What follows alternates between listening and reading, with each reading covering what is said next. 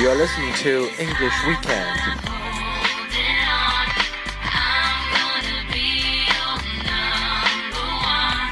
Every weekend, we spend together to talk about everything in English related to English learning. And Bird Eye, new friend.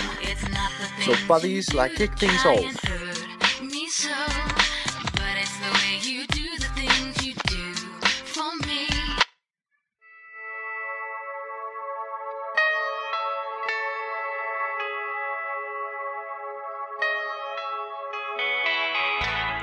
Hello, everybody. This is Bird Are You Friend, and you're listening to English Weekend. Today, we're going to be talking about new concept English Lesson 3 Matterhorn Man.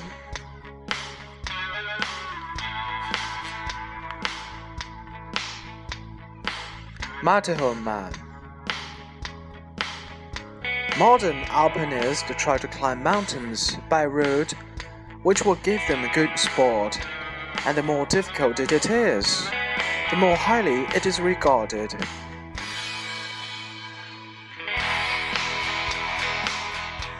In the pioneering days, however, this was not the case at all.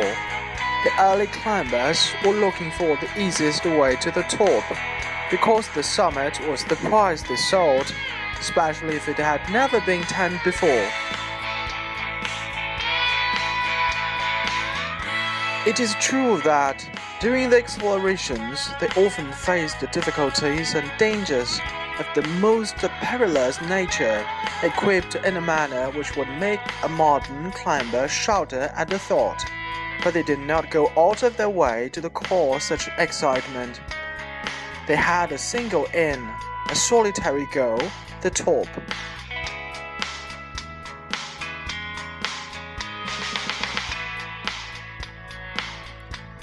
It is hard for us to realize nowadays how difficult it was for the pioneers, except for one or two places such as Zermatt and Chaminade, which had rapidly become popular.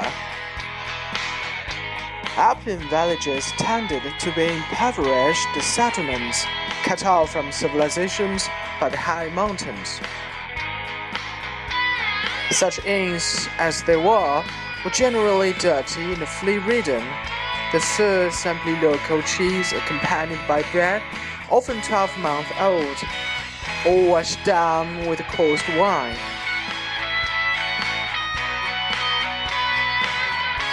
Often the valley boasted no inn at all. The climbers found shelter wherever they could, sometimes with the local priest, who was usually as poor as his parents sometimes with the chefs or cheesemakers.